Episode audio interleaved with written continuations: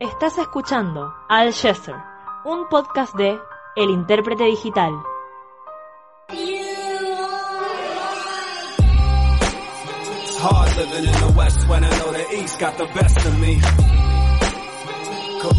My. Can you hear me, Masiri? Bilingual's what I'm blessed to be here. Bienvenidos a Al Yeser, un podcast del intérprete digital. Mi nombre es Diego Haddad y junto a Jodor Khalid y Abbas Tanus Mahfoud vamos a acompañarlos una vez por semana para transformarnos en un puente entre América Latina y el mundo musulmán árabe. Con la ayuda de un invitado especial vamos a profundizar sobre los acontecimientos políticos, sociales y culturales del mundo musulmán árabe.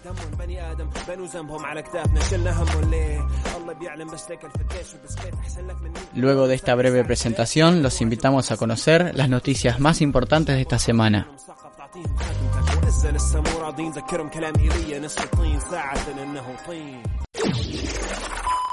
Las noticias de la semana. Coronavirus en la península árabe. Nuevo brote de coronavirus en Arabia Saudí alcanza un récord de 4.000 casos positivos en 24 horas, impulsando la reanudación de medidas sanitarias como la cuarentena para la ciudad de Jeddah. Al día de la fecha, el país peninsular registra un total de 110.000 contagios y casi 900 muertos por coronavirus sobre una población total de 37 millones de personas. Cese al fuego en Libia. Egipto y el ejército libio liderado por Haftar, aliado al gobierno con base en Tobruk, proponen un cese de hostilidades y alto al fuego tras un año de asedio a la ciudad de Trípoli. El gobierno de acuerdo nacional con el apoyo militar de Turquía avanzó hacia el sur recuperando la ciudad de Tarjuna, interrumpiendo líneas de abastecimiento del ejército libio y encontrando un freno en las puertas de Chipre. Crisis económica en Siria y Líbano. La profundización de las crisis económicas en el Líbano y Siria tras una fuerte devaluación de la moneda en ambos países impulsa una nueva ola de protestas con epicentros en Trípoli Beirut y Sueida respectivamente.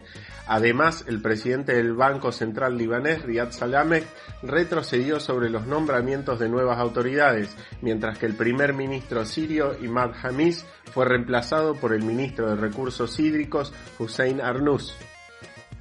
Anexión de Cisjordania. Israel avanza con el plan de anexión presentado por Trump y Netanyahu, aunque fue cuestionado por colonos israelíes sobre la anexión parcial de Cisjordania y generó masivas movilizaciones. Por su parte, el primer ministro palestino Mohamed Shtayyeh prometió declarar independencia en caso de que Israel haga efectiva la anexión de territorios palestinos. Resurgimiento del Estado Islámico. La organización terrorista continúa con su campaña de incendio de cosechas de trigo y ataques a las Fuerzas Armadas de Irak y Siria. Durante los primeros tres meses del año se registraron 566 incendios que afectaron un total de 8.000 hectáreas. Además, en la última semana, Irak informó sobre la muerte de 19 miembros de sus fuerzas de seguridad y las fuerzas kurdas detuvieron a 17 personas sospechadas de pertenecer al grupo terrorista.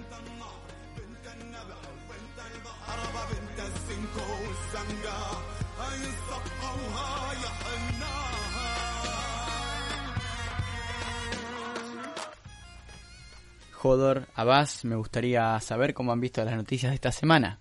La verdad que es muy interesante, siempre hay, hay temas para, para abordar en la región, creo que esto tiene que ver con la multiplicidad de, procesos eh, políticos, económicos y culturales que, que se están dando. Uno que a mí me llamó muchísimo la atención es el del Líbano, digo, la gente volviendo a manifestarse, eh, y con algunos signos de, de preocupación, digo, la, en los ataques a los bancos, eh, los enfrentamientos con las, con las fuerzas de seguridad, digo, y esto es algo que se renueva tras un, un par de meses, ¿no? De, impas debido a la, a la cuarentena, pero bueno, la, la, la situación económica de hoy día medio que los empuja a salir a la calle nuevamente. La cuarentena no significa que la economía no siga funcionando y los problemas económicos del Líbano cada vez son mayores y están llegando a, a diferentes eh, estratos de la sociedad. Afectan a universitarios, afectan a trabajadores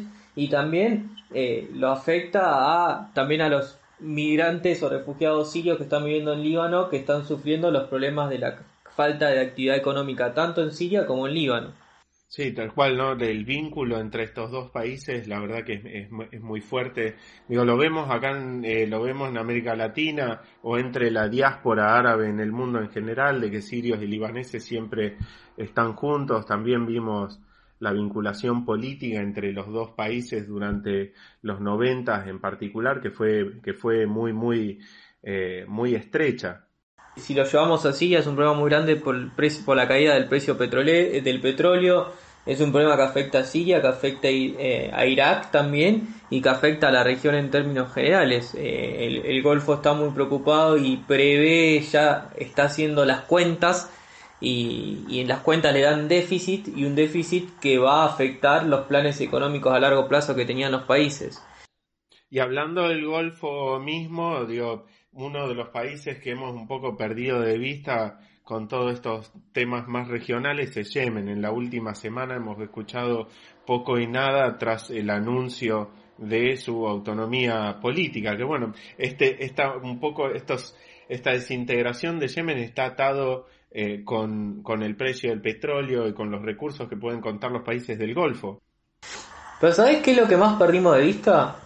Hemos perdido de vista la cuarentena, hemos perdido de vista los efectos que el coronavirus está trayendo tanto en lo social y en lo económico y que en algunos casos como Irak ha permitido el despertar de un, de un actor que supuestamente estaba vencido, estaba derrotado. Tal cual lo mencionás, Abbas, y es el caso del Estado Islámico, la organización terrorista ha reaparecido en Siria e Irak y ha generado conflictos durante las últimas semanas a ambos gobiernos. Lo cierto es que además, durante los últimos días, ambos ejércitos han tenido enfrentamientos con facciones de este grupo terrorista que aprovechando toda esta pandemia del coronavirus ha reaparecido en la región. Tal cual, y todo esto después de casi, eh, podemos decir, unos por lo menos tres años de que eh, Estado Islámico ha perdido territorio eh, frente al avance tanto de las fuerzas militares en Irak como en Siria, sumadas a las intervenciones externas, ¿no? Por un lado tenemos a Rusia, por el otro lado tenemos una coalición internacional anti-Estado Islámico liderada por Estados Unidos. Eh, no sé cómo lo veías, cómo lo ves vos, Abbas. Digo, esto le, le, permitió estos, estos retrocesos, digamos, de Estado Islámico recuperarse económicamente tanto a Siria como, como a Irak. Bueno, pero es parte de, algo que, que nosotros eh, hemos estado viendo en las últimas columnas que subimos en el intérprete digital. Hay un común consenso de que el Estado iraquí es un Estado viejo en términos económicos, en términos productivos y que está muy lejos de las necesidades de la gente es parte de los grandes debates económicos que tienen que darse las sociedades árabes de reformular su matriz productiva para evitar que cada pico negativo en el precio del petróleo se transforme en condiciones propicias para el despertar de estos grupos eh, fundamentalistas. Y para brindarnos una mayor perspectiva a este resurgimiento del Estado Islámico tanto en Irak como en Siria, tenemos el agrado y el placer de contar con el doctor Walid Saleh Al-Khalifa, él es nacido en Irak y nacionalizado español, se doctoró en 1990 en la Universidad Autónoma de Madrid en filosofía árabe. En la actualidad es profesor titular del Departamento de Estudios Árabes e Islámicos y Estudios Orientales de la Universidad Autónoma de Madrid. Es autor de varios libros como Oriente Medio, El laberinto de Bagdad, Irak, Invasión, Ocupación y Caos, El ala radical del Islam, El Islam político, Realidad y ficción, entre otros. Profesor Walid, es un gusto tenerlo con nosotros en este podcast y la historia reciente del Islam es verdad que está marcada un poco por la aparición del Daesh y la violencia de, este grupo en particular del Estado Islámico.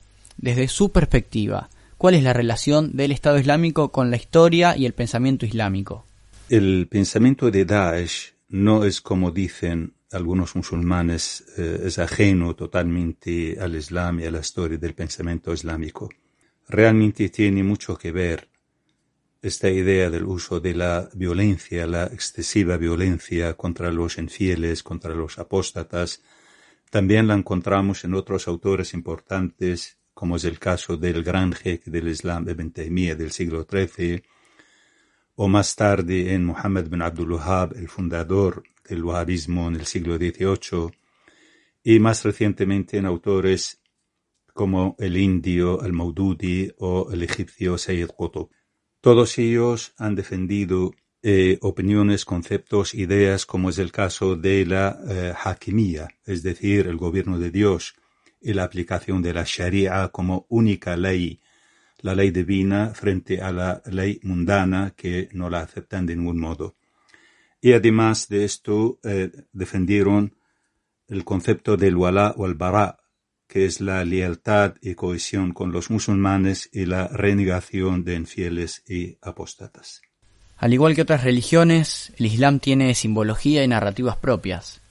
¿Cuáles elementos cree usted de esa simbología y narrativa que el Daesh, el Estado Islámico, articula para legitimar su conducta?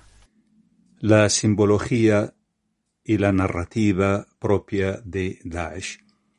Han usado eh, Daesh, el Estado Islámico, eh, determinadas simbologías, sobre todo eh, la encontramos, por ejemplo, en la propia bandera. El color negro de la bandera viene de la bandera Abbasí, porque ellos reconocían el gobierno, la dinastía Abbasí, que eh, duró más de cinco siglos, eh, cuyo capital fue en Bagdad. Entonces, para ellos eh, era el, gobierno, la dinastía más representativa para su pensamiento y su ideología.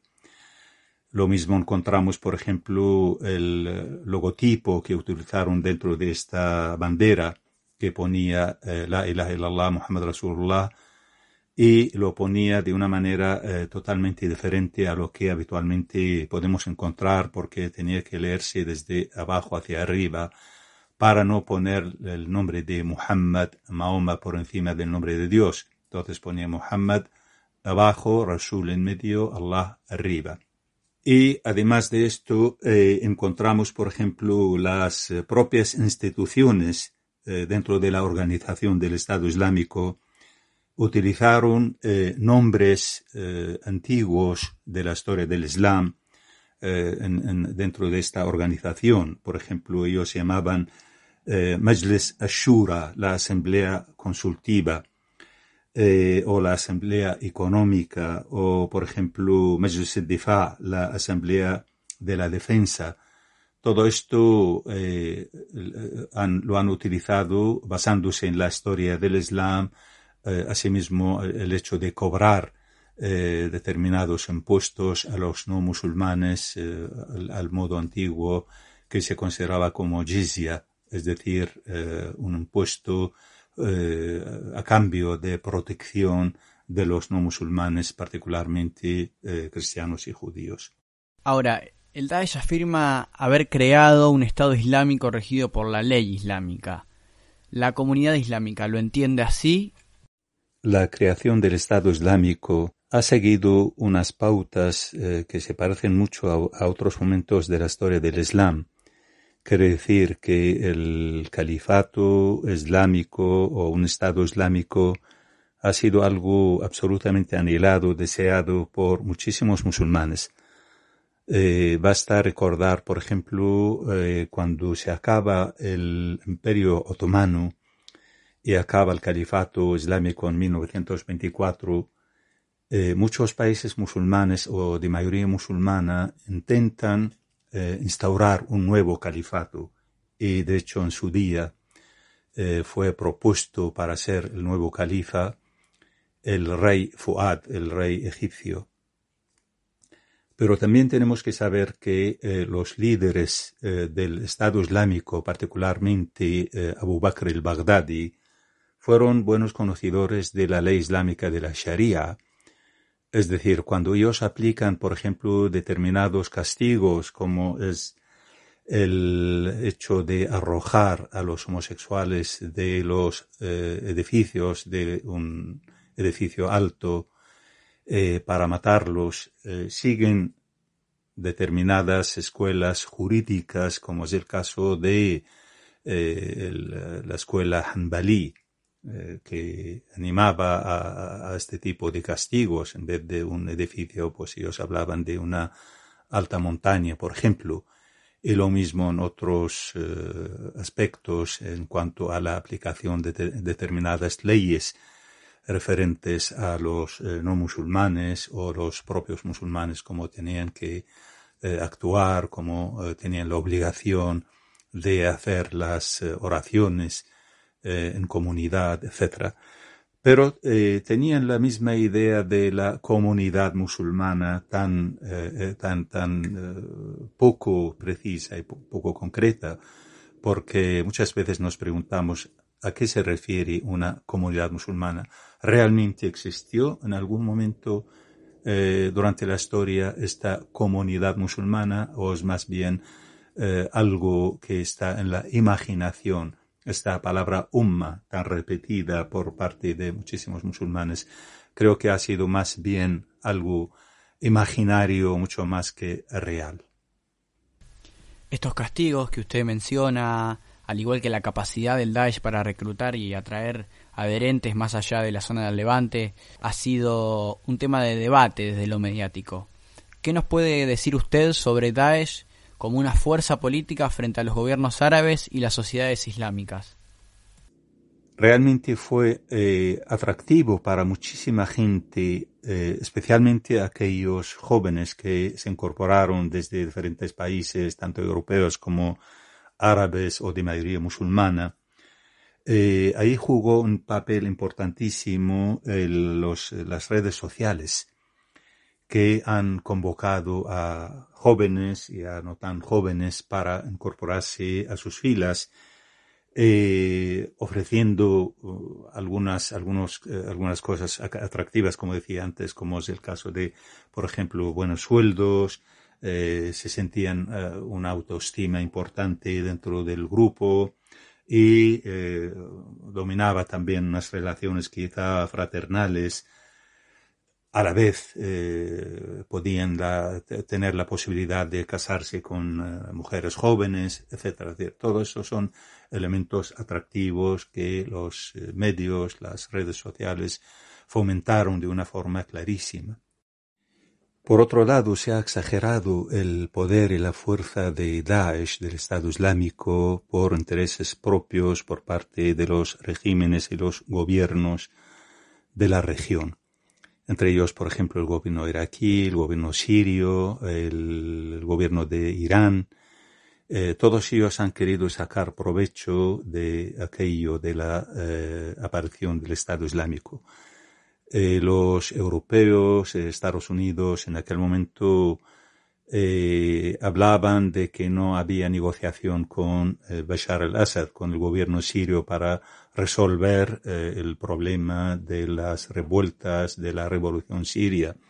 Pero cuando aparece el Estado Islámico, entonces ya nadie pone esta condición y no había problema para negociar con Bashar al-Assad.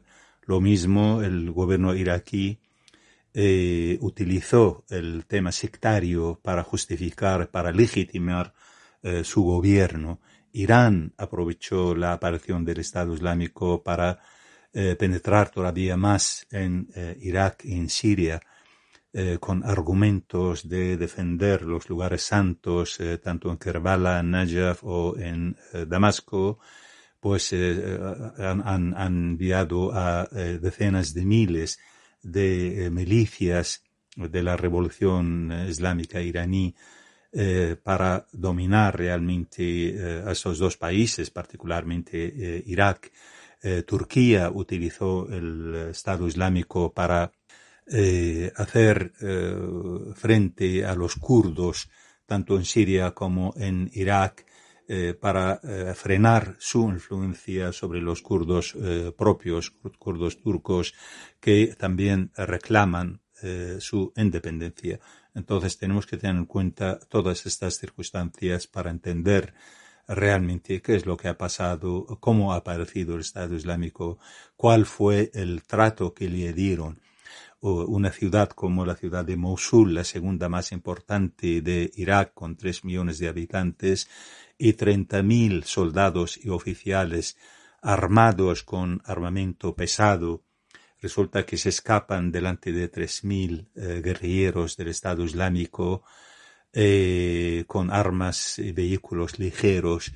Entonces, eh, todo esto eh, plantea grandes preguntas, interrogaciones. ¿Qué es lo que pasó? ¿Por qué pasó de este modo?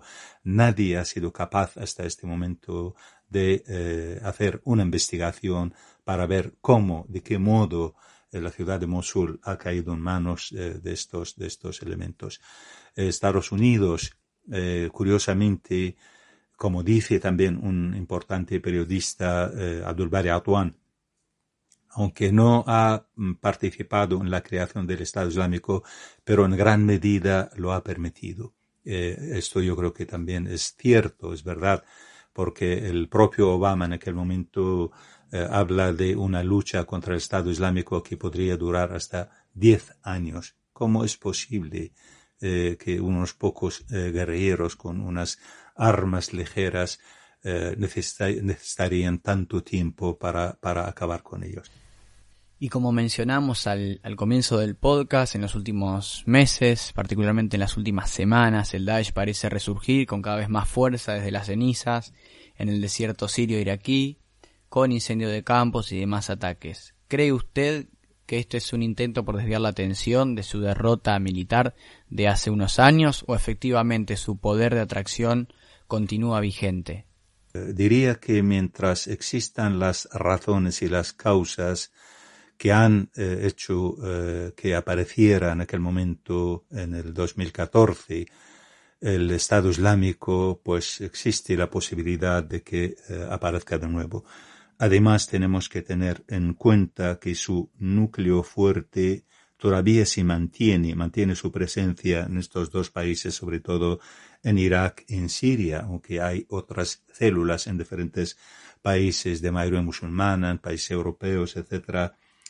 Eh, su surgimiento, como eh, podemos eh, suponer que, es, probable, y de hecho hoy en día están teniendo actividades también en, dentro de Irak y dentro de Siria, acciones violentas, acciones terroristas, están volviendo a asesinar y a matar.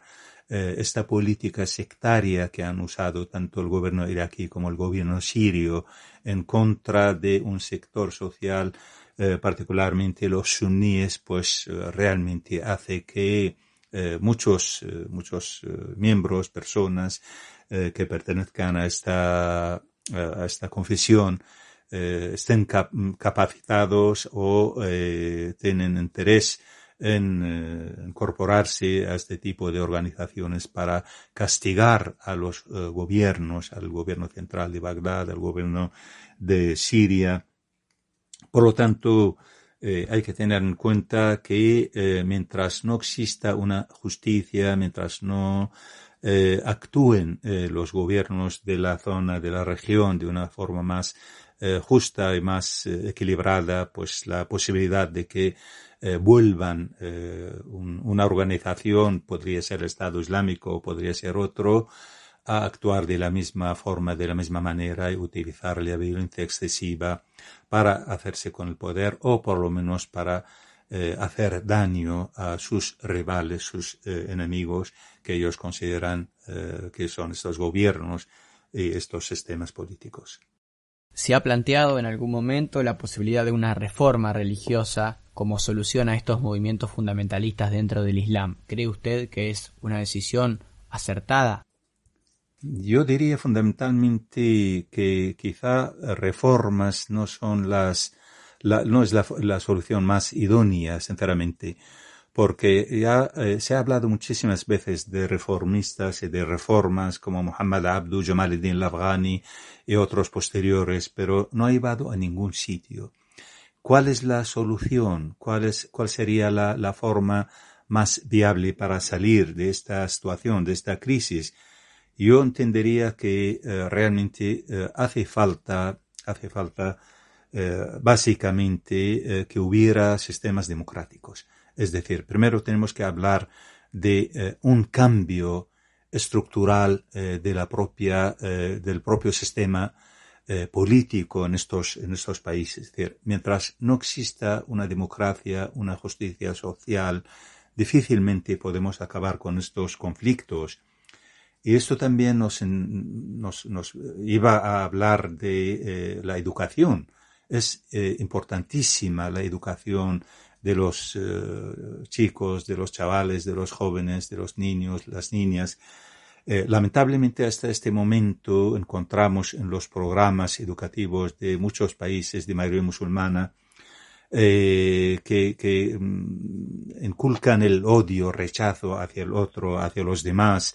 Todavía hablan de infieles, de cristianos y judíos. Todavía tenemos la educación eh, que se basa en una visión absolutamente eh, sectaria, absolutamente estricta, eh, que hace que los jóvenes salgan con una visión bastante estrecha, bastante estricta, algo que al final se, se, manifiesta en la sociedad, se manifiesta en las relaciones.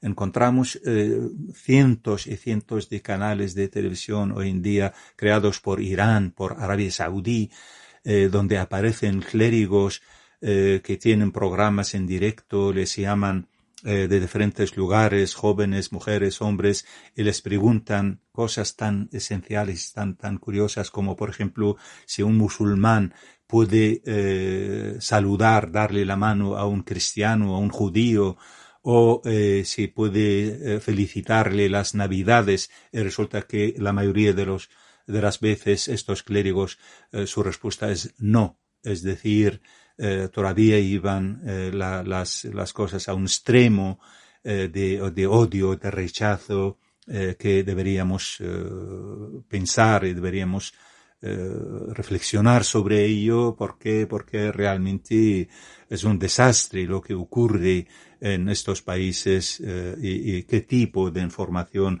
recibe la, la, población, especialmente los jóvenes, que serían los responsables, los políticos del futuro, y estará en sus manos la rienda de, de, de sus países, de sus sociedades y de la política eh, de, su, de, su, de sus eh, ciudadanos. Pero eh, otro elemento que no podemos olvidar de ningún modo es el, hecho de la separación de la religión del Estado, es decir, que haya un sistema realmente laico, como se ha hecho en el único país que llevó a cabo esta circunstancia es Túnez. Túnez hoy en día tiene una constitución que separa claramente la religión eh, del Estado, la religión de la política. Mientras esté la religión eh, metida eh, en, la propia política, la política está metida en la religión, cosa que ocurre en muchos de estos países de mayoría musulmana, pues eh, difícilmente podemos encontrar una solución para estos conflictos, para estos enfrentamientos, para las luchas y guerras sectarias entre chiíes, suníes, entre musulmanes cristianos, entre musulmanes y judíos, eh, todo esto necesita un sistema laico que es eh, la única eh, solución, en mi entendimiento, para todos estos, estos conflictos. Profesor Walid, agradecemos profundamente su colaboración con el podcast Al Yeser en un momento tan particular donde el resurgimiento del Estado Islámico vuelve a ser un tema de debate y le agradecemos por supuesto por su conocimiento y por haber contribuido con nosotros.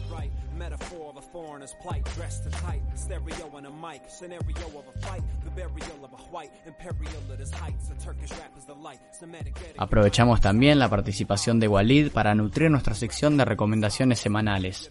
En este caso, el profesor recomendó algunos artículos de lectura para profundizar más sobre el conocimiento del Estado Islámico y el Islam y el primer libro recomendado es La enfermedad del Islam de Abdel Wahab.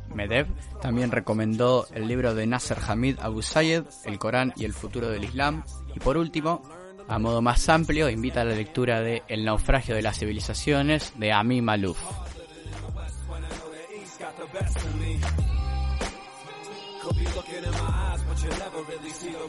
Ya hablamos de actualidad y ya hablamos de política. Ahora llega el turno de la cultura. Y en esta ocasión vamos a recomendarte el artista que nos estuvo acompañando durante todo este episodio y es Omar Ofendum con su canción Destiny.